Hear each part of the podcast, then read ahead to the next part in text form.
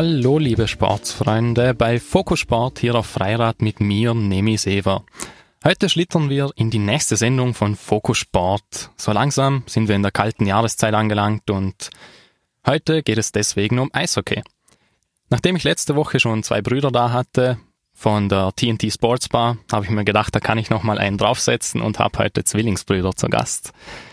Christian und Manuel Nikolic, die als Schiedsrichter in der Ebel, der Erste Bank Eishockey Liga, Österreichs erster Liga, Champions League und sogar Eishockey Weltmeisterschaft schon Spiele gepfiffen haben, beziehungsweise immer noch pfeifen. Themen werden unter anderem ihr Umgang mit Kritik sein, ihre persönlichen Erfahrungen bei Weltmeisterschaften beziehungsweise verschiedensten Ligen und Vergleiche vom Eishockey in anderen Ländern zu Österreich. Falls ihr noch Fragen an die beiden haben solltet, ganz spontan könnt ihr sie mir immer noch gerne schicken auf meinen Social Media Seiten, auf Instagram nemi.sever, Facebook und Twitter nemisever oder per Mail auf nemi.sever at outlook.com. Wie immer gibt es aber davor noch etwas Geschichtliches. Da gibt es auch beim Eishockey natürlich ganz, ganz viel. Eine Geschichte, die eigentlich nur der Sport schreiben kann. Allerdings eine tragische diesmal. Die Toronto Maple Leafs gewannen in der Saison 1950-51 ihren neunten Stanley Cup, den Titel am Ende einer NHL-Saison. Also die NHL, die beste Eishockey-Liga der Welt in Amerika. Gefeierter Held war Bill Barilko, ein Verteidiger, der seine Mannschaft zum Titel schoss. Vier Monate später verschwand jedoch ein Flugzeug, in dem Barilko saß. Finden konnte man damals sowohl Barilko als auch das Flugzeug aber nicht mehr. Die Toronto Maple Leafs gewannen daraufhin elf Jahre lang kein Stanley Cup mehr, bis zum Jahr 1962, skurrilerweise das Jahr, in dem das Wrack des verschollenen Flugzeugs, in dem ihr damaliger Held saß, gefunden wurde. Mal schauen, ob wir heute ähnlich skurrile Geschichten hören von meinen zwei Gästen, und zwar Manuel und Christian Nikolic. Hallo. Servus, hallo. hallo. Zunächst einmal nachträglich noch alles Gute. Die beiden hatten nämlich ihren 30. Geburtstag am Wochenende. Und meine Frage daher gleich am Anfang, wie sehr hat euch der Eishockeysport eigentlich bisher mitgenommen? In der Saison oder generell in unserem... Ganz, sagen wir mal im Ganzen, ja. in der ganzen Karriere. Ähm, ja, also es ist sehr, es waren sehr spannende Zeiten bis jetzt und es werden auch immer noch spannende Zeiten werden. Und ja, wir haben durchaus einiges erlebt, ähm, viel gesehen, viel verschiedene ähm, Freundschaften geschlossen, viele Menschen auch kennengelernt dadurch. Also ähm, durchaus sehr viel. Also es, war, es waren sehr viel ähm, Ereignisse dabei, die sich unser Leben auch geprägt haben bis jetzt. Das war jetzt Christian für die Zuhörer. Äh, jetzt noch Manuel. Also von der Stimme her hoffe ich, dass ihr einen Unterschied merkt. Äh, liebe Zuhörer, wir versuchen unser Bestes, dass man das wisst, wer da gerade am Mikrofon ist. Ähm, mitgenommen, ja, wir machen das jetzt schon seit 2006, also körperlich natürlich, ähm, sagt man ja ab 30 jetzt geht's bergab, mal schauen. Bis jetzt haben wir noch keine Wehwehchen, also wir müssen uns ja auch dementsprechend fit halten, dass wir mit der Liga und mit dem Tempo vor die, vor die Athleten mitkommen. Deshalb körperlich, glaube ich, sind wir auch mit 30 sind wir schon noch sehr gut benannt, damit wir da am Eis stehen können. Und ja, natürlich, ähm, das Eishockey hat uns geprägt, unser Leben geprägt. Da da sind ja, Freundschaften entstanden, wie der Chris schon gesagt hat. Und ja, also hat uns sehr geprägt bis jetzt. Ihr habt ja eben, wie ihr sagt, schon viel erlebt, pfeift in der österreichischen Ebel, in der Champions Hockey League und und und. Darauf kommen wir noch überall zu reden. Aber gerade in diesem Jahr ist ja nochmal mehr passiert. Chris, du hast es gerade vorhin kurz angeschnitten, ob ich jetzt über das Jahr reden soll ja. oder du und oder übers, über die ganze Karriere. Gehen wir auf die hässliche Seite des Sports am Anfang mal ein ihr seid Schiedsrichter und als Schiedsrichter muss man sich, egal in welcher Sportart, einfach viel gefallen lassen mittlerweile. Man steht auch viel in der Kritik, ähm, ist auch im Spiel geschuldet. Es entwickelt sich immer weiter, es wird immer schwerer für die Schiedsrichter. Ihr wart in den Ebel Finals 2019 und habt beide jeweils ein Spiel gepfiffen. Manuel das vierte, Chris das ähm, fünfte. Zwischen den Vienna Capitals und dem KAC. Und die Spiele sorgten für Diskussion. Vor allem die Trainer sahen ja Fehlentscheidungen und haben sich ja darüber aufgeregt und gedacht, dass zu viele Strafen für ihre jeweilige Mannschaft ist und die Fans sind dann auch auf den Zug aufgesprungen und es war ja sehr viel Kritik gegenüber euch. Wie seid ihr damit umgegangen? Vielleicht fangen wir mit Manuel an, weil du hast das vierte Spiel gepfiffen. Ähm, ja, grundsätzlich natürlich im Finale. Ähm, die Mannschaften kämpfen um jeden Zentimeter und, und äh, am Eis, das passiert alles so schnell und, und wir müssen sofort reagieren und ja, natürlich passieren Fehler, das ist menschlich, Spieler machen Fehler, Mannschaften machen Fehler, weil sonst würde jedes Spiel unentschieden ausgehen oder 0-0 ausgehen, weil keiner da schießen würde. Und natürlich machen Schiedsrichter auch Fehler. Ähm, ja, man bekommt natürlich auch sehr viel Kritik als Schiedsrichter mit von Fans, von Spielern, von Trainern und so weiter. Aber am Ende des Tages müssen wir wissen, ob wir unseren Job gut gemacht haben und das können wir nur selber analysieren, wenn wir unsere Spiele selber anschauen. Wenn wir die Strafen durchgehen, die wir genommen haben oder auch Situationen anders beurteilt haben oder Strafen halt nicht gegeben haben, weil wir das so beurteilt haben. Und ja, und am Eis hast du eine Sekunde Zeit zum Überlegen und zum Entscheiden und entweder, das ist mittlerweile, wenn du das jahrelang machst, ist es schon ein Bauchgefühl, das ist dann nicht mehr Überlegung, das kommt dann von alleine. Und ja, wie gesagt, Fehler passieren, das ist ganz menschlich und das habe ich schon einmal in einem Interview gesagt bei Servus TV, kein einziger Schiedsrichter auf der ganzen Welt ist perfekt. Sogar in der besten Liga der, der Welt in der NHL machen Schiedsrichter Fehler. Und ja, also von dem her, wir sehen das. Natürlich ärgert es uns ab und zu, wenn man Fehler macht, aber am Ende des Tages müssen wir mit dem umgehen können, das können wir umgehen und wir stehen auch zu unseren Fehlern. Wie macht man das dann während den Matches eigentlich? Weil die Trainer schreien ja von der Seite rein und regen sich auf. Wie macht ihr das mit den Trainern? Wie geht man damit um? Chris vielleicht? Hm, ja, das ist nicht immer gleich. Also die Spiele sind ja verschieden. Ähm, jedes Stadion hat da andere, empfindet man andere Emotionen. Eines ist lauter, eines vielleicht leiser. Und ja, auf jeden Fall, ich finde als Schiedsrichter, die Professionalität muss man einfach haben, dass man gewisse Sachen ausblendet, also die Sachen, die man nicht braucht oder die einen vielleicht ein bisschen einschüchtern oder so weiter, die muss man einfach ignorieren. Und ansonsten finde ich, dass die Zusammenarbeit so mit Trainern und so weiter generell sehr gut funktioniert, also da gibt's wenig Probleme und alles rundherum, was eben, wo Kritik oder auch einmal Buhgesänge oder sonst irgendwas passiert, das muss man einfach ignorieren. Und ich muss ehrlich sagen, das hört man am Eis auch oft auch gar nicht. Also, auch was da reingeschrien wird oder so, das ignoriert man ganz gekonnt, würde ich mal sagen. Kommt ja, das? Es ist, Entschuldigung, es ist so wie bei den Spielern, die Spieler sind fokussiert, wenn die einen Fehlpass machen, das, die wissen das gleich, die hacken das gleich ab und sagen halt, oder denken sich halt beim nächsten Mal mache ich den Pass halt anders und so weiter. Und so, so denken wir als Schiedsrichter auch.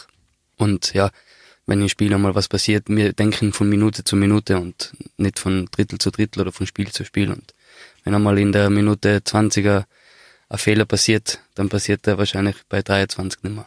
Ist es mit den Jahren gekommen, dass ihr dann das ausblenden konntet und ein bisschen lockerer die Sache angegangen seid? Oder war das von Anfang an? Oder wie war es vielleicht in den Anfangsjahren? Seid ihr da vielleicht nervös geworden, wenn die Trainer von der Seitenlinie immer wieder reinschreien? Ja, ich glaube. Absolut, ja. Ich glaube, das ist, das ist ganz normal, egal welche Sportart oder mit welcher Sportart man anfängt. Am Anfang ist man immer nervös, angespannt, hat natürlich Angst, Fehler zu machen. Ähm, das sagen wir auch zu unseren Schiedsrichtern in Tirol, welche wir ausbilden. Man soll Fehler machen, aus Fehlern lernt man und man kann sich nur verbessern, wenn man Fehler macht. Und ja, natürlich, wir haben angefangen, wo wir 15,5 Jahre alt waren, wenn da die Eltern beim, beim Nachwuchsspiel vor der Seite eingeschrien haben, dann haben wir uns natürlich ein bisschen ja, einschüchtern lassen, sagen wir so. Aber das kommt halt mit der Zeit und mit der Erfahrung und umso mehr Spiele du hast, umso erfahrener wärst du natürlich und dann irgendwann ist es dann weg. Um nochmal zurück auf die Finals zu kommen, Christian, du hast ja im fünften Spiel dann, warst du der Head Referee.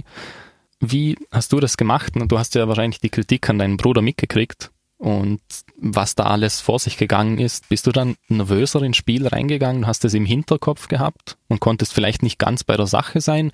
Oder ging es da auch, wie vorhin erwähnt, mit dem Ausblenden, dass man sogar solche Sachen ausblendet? Mm, also nervöser oder eingeschüchtert ganz und gar nicht.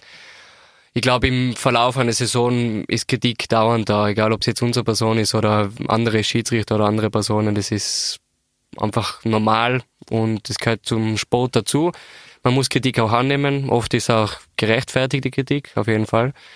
Und ja, man darf es auf jeden Fall, wenn man dann beim neuen Spiel aufs Eis tritt, darf man das nicht mehr im Kopf haben. Also das darf die dann nicht mehr belasten.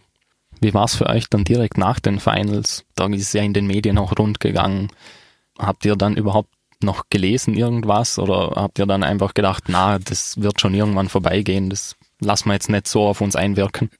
Also grundsätzlich versuchen wir ähm, die Medien und das nicht so sehr zu verfolgen. Und noch einmal, die Kritik, wenn, wenn Kritik an uns ausgeübt wird, heißt ja nicht immer automatisch, nur weil das ein Spieler oder ein Trainer sagt, dass das auch gerechtfertigt ist. Wir selber wissen, wenn eine Kritik äh, gerechtfertigt ist und wenn nicht. Und deshalb, wenn, wenn wir wissen, dass wir einen Fehler gemacht haben, dann ja, wissen wir das selber und wenn wir das in der Zeitung lesen oder so, das ist uns eigentlich egal.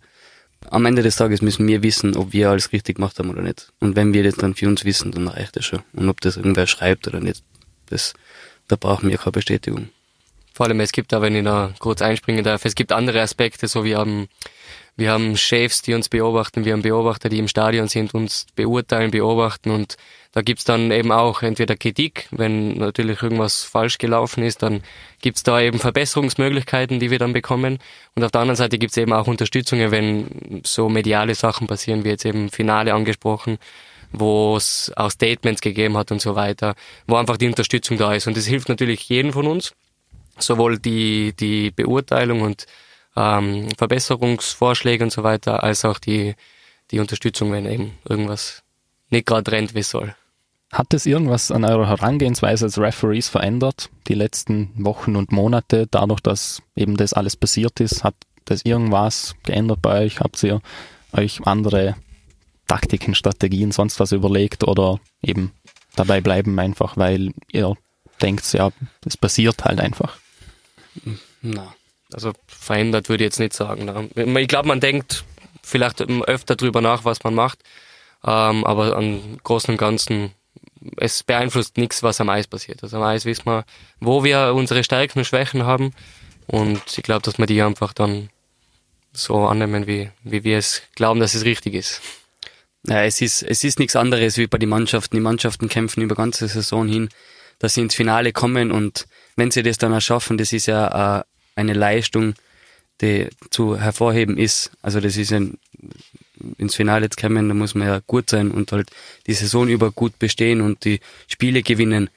Und so einen Konkurrenzkampf haben wir unter den Schiedsrichtern auch. Und wenn man dann im Finale pfeift, dann heißt das ja nicht, dass da irgendwer steht, sondern die Schiedsrichter, die halt über die ganze Saison hin ähm, die beste Leistung gehabt haben oder am, am Eis gebracht haben und deshalb, ja, das ist, das ist jetzt kein, kein negativer Punkt, in einem Finale zu stehen, sondern ist eine Leistung, die, die man sich verdient während einer ganzen Saison. Dann lassen wir mal den negativen Aspekt weg mit den Finals und Kritik und so weiter und gehen auf eure wirklich beeindruckende Karriere auch ein. Ihr habt hunderte von Ebelspielen schon gepfiffen und auch sonst überall wart ihr schon des Öfteren vertreten. Ihr war beide in Kanada, und habe dort Spiele sogar geleitet, in Profiligen auch, also in der AHL, die zweitgrößte Liga nach der NHL, die American Hockey League. Wie kommt man überhaupt dazu, dass einem ja schon so ein bisschen so eine Ehre zuteil wird, dass man dort hingehen kann und Schiedsrichter sein? Also wenn man jetzt speziell Kanada oder generell die Austauschprogramme anspricht, dann glaube ich, dass ähm, unsere Vorgesetzten mehr oder weniger, also unsere Bosses, da viel Arbeit geleistet haben. Hm, wer es eben nicht weiß, unsere, unser direkter Chef ist der Greg Kimmerly. Ähm, der ist für die Schiedsrichter in der, äh, in der Bundesliga und auch in den zweiten Ligen verantwortlich. Der war über 20 Jahre in der NHL als Schiedsrichter tätig. Der Director of Hockey Operations ist, ist der Lyle Seitz. Er war auch, hat auch einige hundert Spiele in der NHL geleitet und die haben das natürlich ähm, größtenteils in die Wege geleitet. Vor allem, dass wir nach Kanada eben, wir waren dort bei einer bei einer Ausbildung, Level 6 heißt die Ausbildung, das ist die mehr oder weniger höchste Ausbildung als Schiedsrichter, die man erreichen kann. Und anschließend haben wir eben dort noch Spiele ge geleitet und ich glaube, dass durch die Kontakte mit den Personen das, das ähm, entstanden ist. Und sonst auch die Austauschprogramme, unser ähm, Referee in Chief, also unser, unser Chef, der Gerhard Schiffauer, der ist da auch natürlich involviert und, und ja, ich glaube, ohne die wäre das jetzt nicht von allein möglich. Natürlich unsere Leistungen auch, aber ich glaube, ohne die Kontakte und ohne die Bemühungen unserer ähm, Chefs wäre das sicher nicht möglich. Du hast es eben gerade angesprochen, da ist so ein Camp, das Level 6. Da kommen doch normal eher kanadische Schiedsrichter zum Zug, ja. sage ich mal. Aber man holt auch ab und zu mal welche aus Europa. Genau, ja. Wie entscheidet man, wer da ausgewählt wird? Du hast gerade gesagt, eben durch Kontakte, Chris, aber es wird ja eben was mit Leistung zu tun haben. Nach was bemisst man die Leistungen? Ja, also das, das Level 6 Camp, das ist eben für kanadische Hauptschiedsrichter das höchste Level, was man erreichen kann. Und ähm, das findet alle zwei Jahre in Kanada statt und zu, zu diesem Camp werden auch immer drei europäische Schiedsrichter oder auch Schiedsrichterinnen eingeladen. Wie das jetzt genau funktioniert, wen sie auswählen, das, das wissen wir jetzt nicht ganz genau. Unsere Kontakte sind offensichtlich, dass das der Lyle Seitz damals unter Greg Kimmerly jetzt beim Chris gemacht haben. Und von dem her, ja, ja, Kontakte, die Verbände untereinander reden ja viel miteinander. Und wenn man dann als Europäer da hinfahren darf, das ist ja kein, das soll ja keine Konkurrenz für die Kanadier sein, dass, wenn wir da umkommen, sondern das ist eher zum, zum Austauschen, zum, äh, einen anderen Eindruck kriegen von, vom Pfeifen her, weil es ist schon ein Unterschied zwischen europäisches Pfeifen und nordamerikanisches Pfeifen. Und von dem her, sie machen das wirklich cool. Hockey Canada organisiert das immer. Und ja, und der Chris und ich waren eben schon dort. Und das, dass man dann in der American Hockey League oder in die Nachwuchsligen von der, von der, von Kanada pfeifen haben dürfen, das ist sicher wegen Lyle und Greg passiert, wegen unserer Kontakte. Was sind denn so die Erfahrungen, die ihr dort gemacht habt und was sind die Unterschiede zum Eishockey jetzt da in Europa oder auch in Österreich? Offensichtlich der, der größte Unterschied ist natürlich die Eisfläche, die Größe der Eisfläche. Das merkt man brutal als Europäer. Also zweieinhalb Meter da pro Seite weniger, das ist schon viel. Ähm, ansonsten, ja, drüben hat man nicht so viel Zeit, um mit der Scheibe irgendwas zu machen. Da kommt gleich ein Gegner und, und, und checkt die und, und versucht die Scheibe von dir wegzunehmen. Deshalb das Spiel ist schneller. Eben durch die Eisfläche, auch weil sie kleiner ist, ist halt das ganze Spiel schneller und ja, das ist, glaube ich, der größte Unterschied die Strafen, ja, ein Haken, ein Stockschlag oder was weiß ich, welches Foul ist, in Nordamerika gleich wie da bei uns. Also von dem her gibt's keine Unterschiede. Und ja, die Regelbücher unterscheiden sich halt ein bisschen. Aber das ist jetzt mittlerweile schon in Europa überall üblich, dass, dass jedes Land eigene Regeln hat oder halt nicht ganz eigene, aber ein bisschen abweichend von, vom Internationalen Eishockeyverband. Und ja sonst meiner Meinung nach rundherum passiert da viel. Also Kanada ist natürlich Eishockey ganz weit vorn dabei beim, beim, äh, bei den Sportarten und meine Eindrücke waren schon sehr positiv, was rundherum ist. Also da ist eigentlich 24-7 gibt's da nur Eishockey und das ist schon, schon cool zu erleben einmal, ja. Ja, wenn man im Reisepass sogar Seiten mit, mit Eishockey hat, als Kanadier, na, hast du schon, ist ja schon ein Nationalsport, ja. Richtig. Manuel, Du bist der erste österreichische Head Referee bei einer AWM seit 23 Jahren gewesen. Genau. Und wurdest als einer von 16 äh, Schiedsrichtern von der IIHF, dem Internationalen Eishockeyverband, mhm. einberufen. Wie kommt man zur WM? Also wie hat man dich ausgewählt da? Ähm, also insgesamt glaube ich war das jetzt meine achte oder meine neunte Weltmeisterschaft. Ähm, aber meine allererste Top-WM. Man fängt halt bei den bei den äh, Weltmeisterschaften eher im, im, im niedrigen Niveau an ähm, oder im Kontinentalcup fängt man an. Das ist ja eben wie gesagt, da fängt man ganz unten an und dann arbeitet man sich halt von wem zu wem weiter auf. Und dann eben, glaube ich, mein Durchbruch, wenn man so nennen will, war, glaube ich, das Erreichen vom Halbfinale bei der U20 WM in Buffalo in Amerika. Ähm, da wo ich wirklich gute Spiele gehabt habe, viel äh, Glück gehabt habe, dass die Spiele so gut gegangen sind und alles. Und eben nach der U20 WM war eben auf der Longlist für die AWM. Das heißt, da sind zwischen 30 und 40 Hauptschiedsrichter drauf und während einer ganzen Saison werden wir halt beobachtet vom Internationalen Eishockeyverband. Und dann im Februar, Ende Februar kommt noch die Entscheidung, ob du zur WM fahren darfst oder nicht. Und ja, eben nach 23 Jahren als Österreicher dahin fahren zu dürfen, hat mich sehr geehrt und aber viel mehr gefreut und ja, und dann nach Bratislava dahin zu kommen und bei einer Top-WM dabei zu sein, das ist schon einmalig und wirklich geil und ja, das ist natürlich das Ziel eines jeden Schiedsrichters oder auch Spielers. Deswegen hat es mich sehr geehrt und gefreut, dass ich da hin, hinfahren habe dürfen. Was waren denn da die Unterschiede, wenn du jetzt bei einer WM eine Partie pfeifst oder in einer Liga, vielleicht in der Ebel zum Beispiel? Ja, ich würde sagen, ja, das ist die, die WM ist ein großes Fest von den Zuschauern her, da hat jeder Spaß miteinander, egal aus welchem Land man kommt und das merkt man, wenn man ins Stadion reinkommt, die Zuschauer sind schon eine Stunde vor, vor Spielbeginn sind sie schon in der Halle und machen da schon eine, eine super Stimmung und feuern ihr Team an oder ihre Nation an und natürlich die Mannschaften am Eis, das sind die besten Spieler von, von einem Land.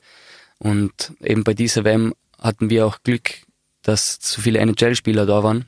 Und das macht es natürlich noch, noch besonders und, und ja, am Eis, das Tempo und alles, das ist halt wirklich das Beste, was man, was man kriegen kann. Da als Schiedsrichter am Eis stehen zu dürfen, ist halt wirklich geil. Und, ja. Du hast gerade gesagt, dass ihr Glück gehabt habt, dass da NHL-Spieler da waren. Ja. Aber ist das wirklich so ein Glück oder wie geht man mit denen um? Vielleicht anders als mit anderen Spielern jetzt oder sind die schwerer? Irgendwie mit ihnen, ist es schwerer mit ihnen zu diskutieren oder läuft das alles ganz professionell und normal ab? Ähm, ja, grundsätzlich, wenn die NHL-Stars da sind, sicher sind es, sind es Stars und, und das sind bekannte Menschen, mit denen man abseits des Eis und so weiter natürlich anders umgeht wie mit, mit anderen Personen oder Leuten. Aber am Eis kannst du den, den Unterschied zwischen NHL-Star oder normalen, äh, normalen und Anführungszeichen WM-Spieler, das darfst du nicht machen. Das tun wir auch nicht. Bei uns ist am Eis jeder Spieler gleich. Wenn der Foul macht, dann pfeift man bei denen genau das gleiche Foul als wir bei den anderen. Von dem her gibt's keine Unterschiede. Ähm, vom Diskutieren oder vom Reden her generell, natürlich ist das immer persönlich. Jeder hat eine andere Persönlichkeit oder einen anderen Charakter. Aber man merkt halt schon, dass das Vollprofi sein und die versuchen auch ab und zu mit dir ein bisschen Schmäh zu führen und Tricks zu machen und so weiter. Das machen sie schon, ja. Also du, du merkst, dass sie alle vorn sind und die, und die einer der besten Spieler der Welt sein und ja. Also die versuchen alles, um das Spiel zu gewinnen.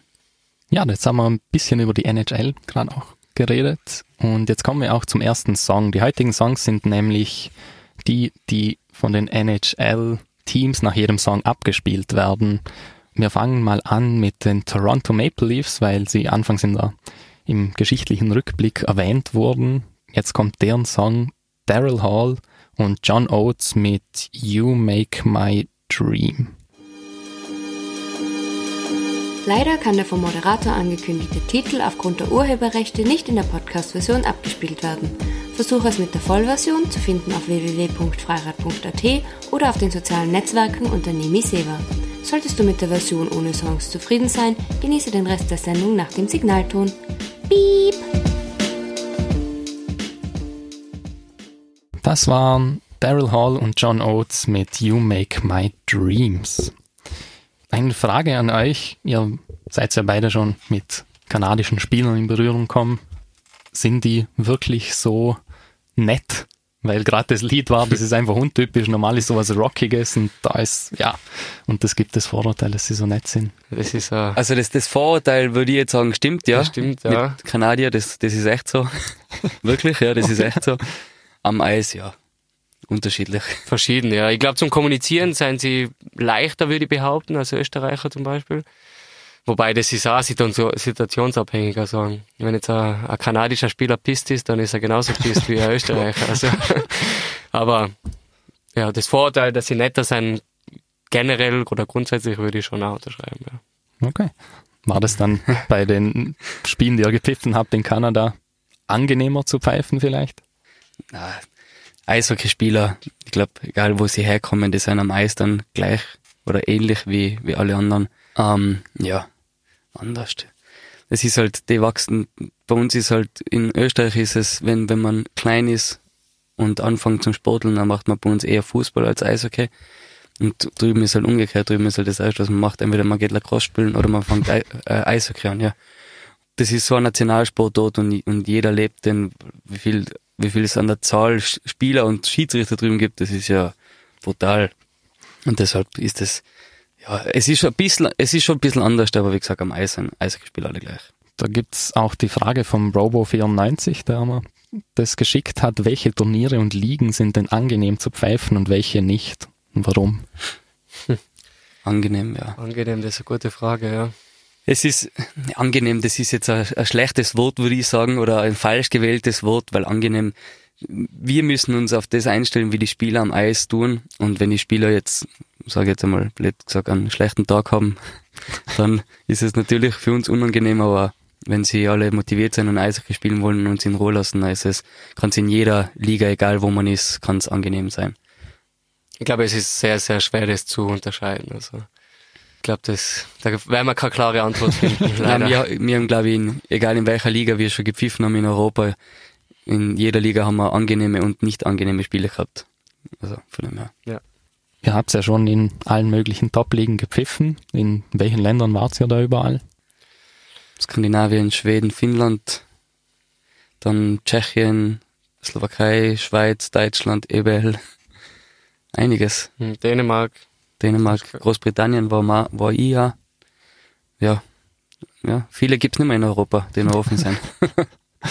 Wie würdet ihr die österreichische Liga einschätzen jetzt im Vergleich zu den anderen? Wo, wo ist die? Ist es ein recht hohes Niveau? Ähm, ja, im Vergleich jetzt zu vielleicht skandinavischen Ländern oder zu Deutschland auch? Ja, schon sehr hoch eigentlich. Also das Niveau ist schon sehr stark bei uns, muss ich sagen. Natürlich, es gibt Länder, die einen, einen anderen Stil haben. Also Skandinavien ist jetzt vielleicht kein guter Vergleich mit uns. Ähm, Österreich ist ähnlich wie Deutschland, würde ich sagen, weil beide Ligen sehr nordamerikanisch angelegt sind. Skandinavien ist sehr, sehr technisch betont, also und sehr schnell auch, also das ist sicher ein großer Unterschied. Aber ansonsten der Stellenwert von der von unserer Liga ist sicher sehr weit oben, ja. Was Schiedsrichter angeht, definitiv auch. Also da sind wir weit vorn dabei, würde ich behaupten. Das unterschreibe ich ja. es ist halt immer das, das gleiche Thema bei uns, glaube ich, und es ist ein offenes Geheimnis. In der EBE, die Skandinavier oder in der Schweiz zum Beispiel, darf man halt nur vier Importspieler haben. In Schweden, glaube ich, gibt's nicht einmal eine Regel, wie viel man haben darf, aber das sind generell halt von Haus aus nur Heimische. Und das ist halt immer ein Thema in der EWL jedes Jahr bei uns, wegen, wegen der Ausländerregelung und so weiter. Und natürlich sollte das Ziel für eine Liga in Österreich sein, dass, dass hauptsächlich Österreicher da spielen. Aber das ist halt jetzt zu dem heutigen Zeitpunkt nicht möglich. Und daher haben wir so viele, speziell viele aus Nordamerika. Und deswegen ist unser, unser Spiel, Spielstil in, in der EBL ähnlich wie den DL nordamerikanisch gehaucht und ja. Christian, um auf eine deiner Erfahrungen zu reden zu kommen, du warst bei den Paralympics im Eishockey in Südkorea dabei und hast dort ebenfalls Spiele pfeifen dürfen. Du warst das ganze Turnier eigentlich dabei, in der Vorrunde, Halbfinale und Finale. Als Erklärung, die Athleten sind ja dann auf so ja, Schlitten, Schlitten ähnlichen, ja, ja, genau. mit ja auch anderen Schlägern. Also es ist alles einfach komplett anders eigentlich. Wie kann, wie kann man sich das vorstellen? Als ja, Eishockey-Schiedsrichter kommt man da hin und das ist doch eine komplett andere Situation. Mhm. Also insgesamt war das das war mein drittes Turnier, also die Paralympics waren mein drittes äh, Para-Eishockey-Turnier. Und ja, ein Kollege aus Salzburg und ich sind dann zufällig eigentlich dann dazugekommen und es ist sehr interessant, muss ich sagen. Ähm, vom Tempo her natürlich ist es wesentlich langsamer. Für uns als, als Schiedsrichter ist es ähm, teilweise schwerer, vor allem wenn man weit weg ist von der, von der Spielszene, dann ist es für uns schwerer, weil wie du gesagt hast, die Spieler sitzen am Schlitten, dann haben sie zwei Schläger, also links und rechts haben sie ähm, kürzere Schläger. Am einem Ende äh, der Schläger ist ein Eispix, also mit denen sie sich ähm, wegstoßen können. Und vorne eben die Schaufeln. Und das Spannende an, an, der Sache ist, dass sie mit dem Puck unterm Schlitten hin und her spielen können. Und das ist dann eben, wenn man zu weit weg ist, ist es schwierig, dass man Stockvergehen ähm, genau sieht. Und dann passiert es halt einmal, dass man dass einer den anderen auf die Hände klopft und so weiter und das sieht man vielleicht nicht. Und ansonsten, ja, der Sport ist sehr interessant und ist für uns sicher auch ein Challenge als Schiedsrichter, die das, sage ich mal, nicht gewohnt sind, dauernd ähm, den Sport zu pfeifen. Aber ansonsten war, ist es also wirklich sehr interessant. Wie ist denn die Stimmung bei den Paralympics? Ich war sehr überrascht, also durchaus positiv. Die Stadien waren immer voll eigentlich, also das Stadion war ja riesig, da haben wir glaube ich 9000 Sitzplätze hat's da gegeben. Und sie haben da wirklich einen guten Job gemacht, also die ganze Organisation, sie haben Schulklassen reingeholt und und wirklich viel Werbung gemacht dafür, dass sie die Stadien voll kriegen und sie waren da wirklich voll. Also ich glaube, das, das äh, Gold Medal Game, äh, welches ich leiten durfte, war glaube ich randvoll. Also da waren 9000 Zuschauer und ja, durch, also sehr positiv, was ich mir am Anfang nicht gedacht hätte. Hat es dir auch dabei geholfen, danach als Schiedsrichter, in, vielleicht jetzt für die Ebel zum Beispiel auch wieder, dass du genauer hinschaust? Wie gesagt, es ist nicht vergleichbar mit normalen Eishockey, sage ich mal. Ähm, ansonsten, ich glaube, der menschliche Aspekt war schon ein bisschen anders danach, weil man das eben erleben darf. Viele sind eben entweder haben eine angeborene Behinderung oder haben durch Unfälle ihr Bein verloren oder was auch immer und eben sind gezwungen worden, dann quasi den Sport so zu machen auf jeden Fall sowas einmal zu sehen und zu erleben, wie, wie äh, die Spieler untereinander sein, ähm, war sicher durchaus für mich positiv, ja, auf jeden Fall. Nach dem Turnier hast du dann wieder Ebel gepfiffen und auch die U18-WM. Mhm. Also ihr habt ja beide eine Jugend-WM gepfiffen. Mhm. Wie ist es dann eben von Südkorea nach Österreich und dann nach Russland, nach Amerika, nach egal wohin? ist das ein riesiger Stress, die ganzen Reisen von einem Turnier zum anderen, von einer Liga zur anderen? Ja, Stress. Ich glaube, wir, wir freuen uns immer, wenn wir in den Flieger einsteigen dürfen und zu solchen Veranstaltungen oder Spielen hinfliegen dürfen. Und von dem her Stress ist es, würde ich jetzt nicht behaupten. Wir haben ja das Glück, dass wir das hauptberuflich machen können. Daher machen wir nichts anderes als Eishockeyspiele zu leiten. Von dem her stressig ist es nicht. Es freut uns immer, wenn wir da hinfliegen dürfen und wir haben Spaß an unserer Arbeit. Wir, wir lernen viele neue Gesichter kennen, Schiedsrichter als auch Spieler und das ist schon sehr cool. Wie sieht denn die Vorbereitung auf solche Turniere aus für Schiedsrichter? Was müsst ihr da alles machen? Also die Vorbereitung fängt einmal an, dass man sich langsam organisiert. Also die ganzen Flugtickets, die werden uns dann zugeschickt.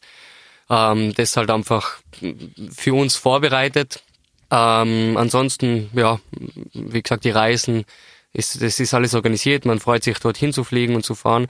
Dann muss man mal schauen, dass man sich im Hotel dann zurechtfindet mit den Kollegen, die man vielleicht oder meistens auch nicht kennt. Ähm, einmal da Kontakte knüpft und eben das Soziale ein bisschen ähm, in die Wege leitet und dann, glaube ich, wie bei jedem Spiel, also da gibt's verschiedene Rituale, mhm. verschiedene Aufwärmmöglichkeiten und so weiter. Man bespricht sich, es gibt auch verschiedene Meetings bei Turniere, ähm, wo man auf Besonderheiten des Turniers einfach achtet und, und gerade Besonderheiten anspricht und auch einmal Videos anschaut von Spielen, die bereits ähm, absolviert sind. Gibt es da dann auch Fitnesstests immer wieder im Laufe von der Saison? Gibt's ja. Also bei Turnieren, spezi speziell bei Turnieren gibt's immer ähm, Eistrainings. Mhm. Und, und Eistests, ja. und Eistests auch, genau, wo einfach Zeiten genommen werden da gibt's gewisse Limits, die man einfach erreichen muss. Und ja, für uns in der Liga, man hat einmal im Sommer, gibt's ein Sommercamp, ähm, das geht drei bis vier Tage, wo eben spezielle Fitnesstests ähm, am Programm stehen und da bereitet man sich einfach den ganzen Sommer vor, dass man da fit ist und im Laufe der Saison muss man natürlich diese Fitness halten, weil man bleibt dann schon zwischen 60 und 90 Spiele in der Saison und ohne, ohne fit zu bleiben, ist das unmöglich. Also da ja. muss man dahinter bleiben. Richtig. Um nochmal zurückzukommen zu den Jugend-WMs, bei denen mhm. ihr wart, ähm, wie seht ihr die Eishockey-Zukunft vielleicht, weil ihr gerade bei den WMs vor Ort wart? War das eine Riesenentwicklung in den letzten Jahren? Habt ihr gesehen, dass da was vorangeht? Ja, ich glaube, ja, ich war bei der U20-WM und die Spieler, die da hinkommen, das sind jedes Jahr brutal gut. Und wenn man da sieht, mit wenn ich da am Eis gestanden bin bei der U20 WM, die jetzt in der NHL rumlaufen, das ist, das ist echt der Wahnsinn. Und jetzt hat Österreich wahrscheinlich auch einen nächsten NHL-Spieler, hoff, hoffentlich. Und von dem her, wenn es keine Jugend gibt, dann gibt's, kann der Eishockey nicht besser werden. Und, und man muss unten klein anfangen bei die, bei die kleinen Kinder und und die fördern und unterstützen und da spielen lassen und einsetzen und dann wird man besser. Und andere Länder sind halt da uns voraus, wenn man schaut, was in Kanada, wie viel es da U20-Spieler gibt. So viel gibt es wahrscheinlich nicht mal Seniorenspieler bei uns, wie es da drüben U20 oder halt Nachwuchsspieler gibt. Ja, und von dem her, es fängt unten an und das muss man forcieren und, und fördern und ist so. War das dann bei den WAMs auch recht professionell mit den Jugendlichen? Also Ja. wussten die, wie alles abzulaufen hat? Ja, ja, ja. Das ist, das sind die nächsten, die, die Profis der Zukunft und, und die geben nach jedem Spiel Interviews und so weiter und das ist, das sind wie Profis halt nur unter 20. Ja, so ein Jugend, oder halt 18-jährige, 19-jährige Burschen. Gut, dann haben wir gerade von Profis gesprochen. Kommen wir wieder zur nächsten Pause mit einem Song von den Profis. Und zwar diesmal von den Chicago Blackhawks, einem meiner persönlichen Lieblingsteams. Deren Song ist Fratellis Chelsea Dagger und den bekommt ihr jetzt zu hören. Leider kann der vom Moderator angekündigte Titel aufgrund der Urheberrechte nicht in der Podcast-Version abgespielt werden. Versuche es mit der Vollversion zu finden auf www.freirad.at oder auf den sozialen Netzwerken unter Nemi Seva. Solltest du mit der Version ohne Songs zufrieden sein, genieße den Rest der Sendung nach dem Signalton. Piep! Wir sind wieder zurück bei Freirad und bei Focus Sport. Das war von den Chicago Blackhawks, wie gesagt, der Song. Und jetzt kommen wir noch zu den letzten paar Fragen. Fange ich gleich mit einer Zuschauerfrage oder Zuhörerfrage, muss ich sagen, an, von Louis underscore 20. Nach wie vielen Jahren Schiedsrichtererfahrung seid ihr in die Ebel gekommen? Ähm, unterschiedlich. Ja. Also wir pfeifen seit 2006 und in die EBL bin ich gekommen 2011 und der Chris 2012, glaube ich. Ja, Oder? 2000, Ende 2011 hatte ich mein erstes Spiel als Linesman damals, ja. Ja. Also eh fast zeitgleich. Und wir waren halt am Anfang, Anfang war wir Linienrichter in der, in der Erste Bank Eishockey Liga, aber schon im Land als Hauptschiedsrichter tätig und dann irgendwann haben wir den Switch gemacht zum Hauptschiedsrichter und sind jetzt eben Hauptschiedsrichter in der EBL. Ihr spielt ja auch selber Eishockey bei den Genau. EC Newcomers. Genau. Ist das Spielen neben dem Schiedsrichter-Dasein wichtig für euch und hilft es euch irgendwie beim Pfeifen? Äh, es ist extrem wichtig. Also nicht nur, dass wir fit bleiben.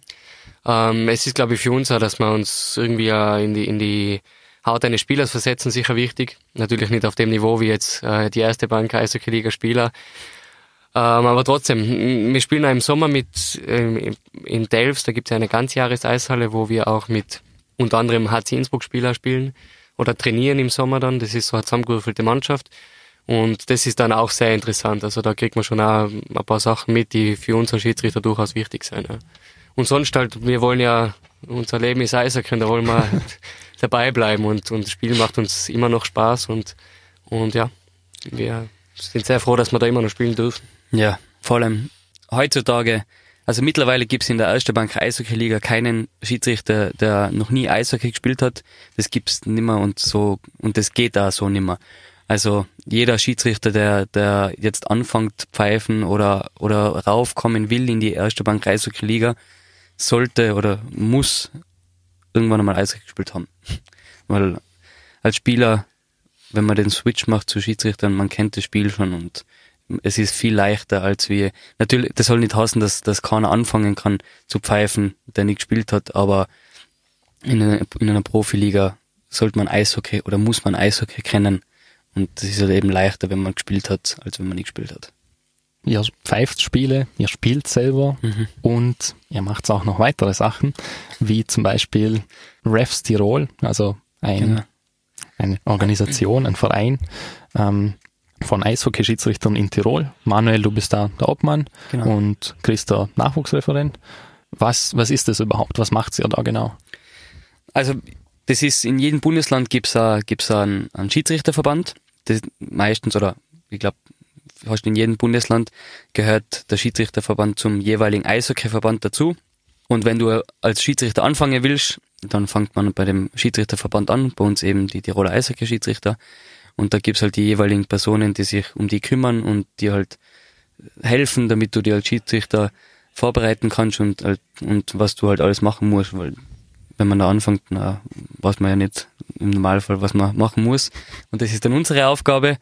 Und ja, und dann damals, wo wir angefangen haben, 2006, sind wir eben zu den Tiroler Eishockey dazugekommen.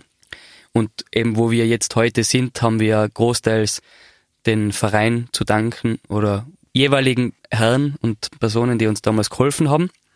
Und das, was wir jetzt machen, ist einfach das, was wir genossen haben, einfach ein bisschen zurückzugeben und schauen halt, dass, dass der Laden Love Play sagt und versuchen auch immer neue Schiedsrichter an Land zu ziehen und ja, wir freuen uns immer über, über neue Gesichter und ja, das ist eigentlich unsere Hauptaufgabe. Wie klappt es mit dem Schiedsrichter an Land ziehen? Ist es einfach da in Tirol oder doch gestaltet es sich ein bisschen schwieriger? Ja, wir hatten in den letzten Jahren schon einige Zugänge. Allerdings ist es ähm, nicht leicht. Na, also heuer hatten wir ein paar Anwärter, die es dann äh, doch sich anders überlegt haben. Ja, ansonsten, es ist schon schwierig. Also Eishockey ist jetzt nicht unbedingt ähm, Hauptsportart in Tirol oder in Österreich und deshalb ist es schon eher schwerer, jemanden an Land zu ziehen. Und sonst muss man halt bei den Vereinen schauen, dass man vielleicht das ein bisschen schmackhaft macht, so junge Leute im Alter, wie wir angefangen haben mit 15 oder 16, dass man einfach ähm, das ein bisschen anpreist, dass, dass es da Möglichkeiten gibt und dass es das durchaus leichter ist, als Schiedsrichter, sage ich mal, höher zu kommen als als Spieler. Also von dem her, wir sind bemüht und wir hoffen, dass wir in Zukunft noch einige äh, junge äh, Leute dazukriegen können. Ist das so euer Zukunftsplan, dass ihr euch da dann nach eurer Schiedsrichterkarriere ähm, in dem Bereich bewegt, dass ihr andere ausbildet? Ja, ich glaube, man muss halt ehrlich sagen, wir haben die Zeit dafür, weil wir das hauptberuflich machen, Eishockey-Schiedsrichter, haben wir eben Zeit dafür, dass wir, dass wir uns das zur Brust nehmen und da Schiedsrichter ausbilden. Und natürlich haben wir auch, was man dafür braucht, die Erfahrung. Wir sind jetzt zwar erst, erst 30 Jahre, aber wir haben trotzdem schon einiges an Erfahrung gesammelt und das gehen wir jetzt einfach nur so weiter und ja, und wollen einfach unseren Verein, die Tiroler Eishockey-Schiedsrichter, unterstützen und voranbringen und machen das mit sehr viel Liebe und sehr viel Spaß und ja. Okay. Also gleich, mhm. da wenn ihr darf, wer Lust und Zeit hat, kann sich gerne bei uns melden und ja, kann auch mal schnuppern kommen oder einfach zu einem Spiel vorbeischauen kommen und na können wir miteinander quatschen und erklären, was der Schiedsrichter so macht am Eis. Und na, schauen wir mal, vielleicht ist ja der ein oder die andere dabei. Ja, war nett. ja, ihr habt es gehört. Ihr habt die Möglichkeit, falls jemand Lust hat, bei Refs Tirol gibt's genug Platz. Perfekt, ja. Jetzt sind wir fast zum Ende von der Sendung angelangt und was ich da immer mache, ist fünf kurze Fragen zu stellen an meine Gäste. Ähm, ich fange mal mit der ersten gleich an. Wenn ihr ein Spiel in der NHL spielen, äh, pfeifen dürftet, welches wäre es? Boah, welches Spiel? ja, ich glaube, Original Six ist immer, ist immer was Cooles. Ansonsten, ich glaube, da ist egal, welches Spiel. Wenn wir da mal pfeifen dürfen, da ist mir persönlich egal, wer, wer da spielt. Ja, mir eigentlich auch, ja. Aber so Freiluftspiele hätte schon was. okay. Das war natürlich auch cool, ja. Habt ihr ein Lieblingsteam in der NHL? Ja, ein Lieblingsteam würde ich jetzt nicht sagen, na.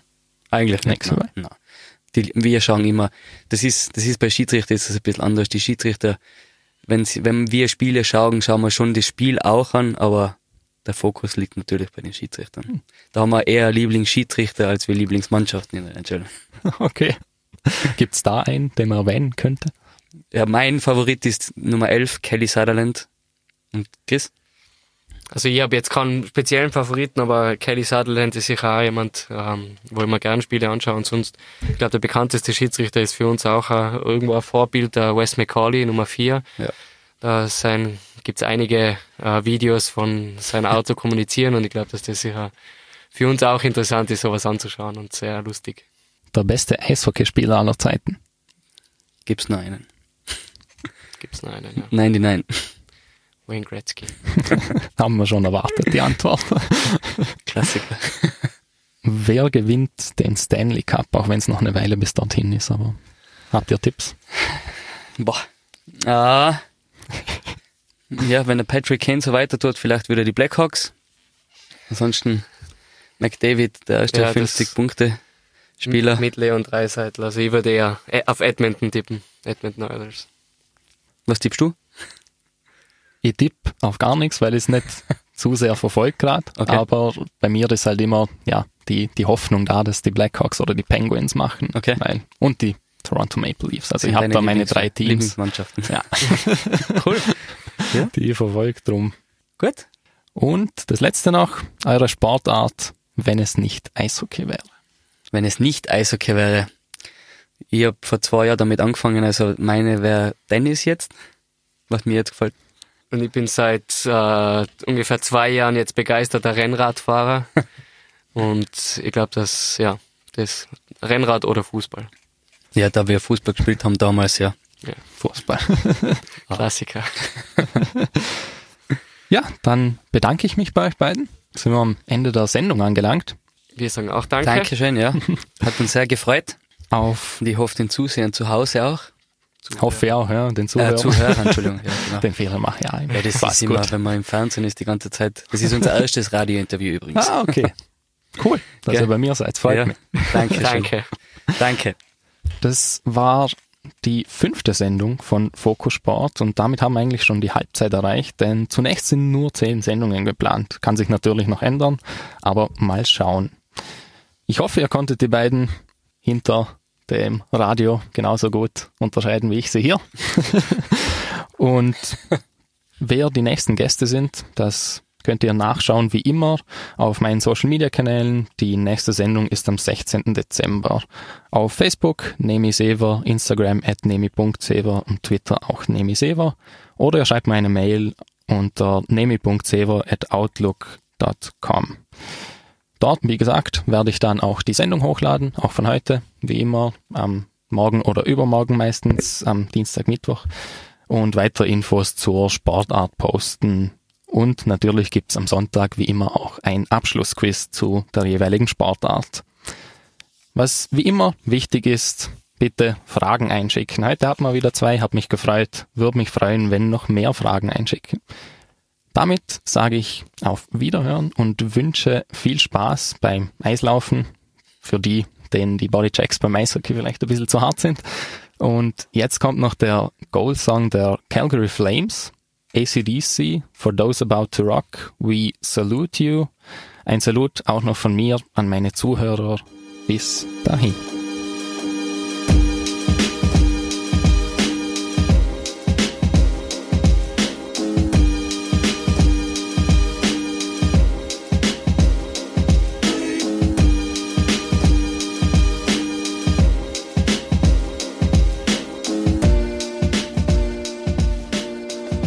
Ende erreicht und kannst dich auf die nächste Sendung stürzen.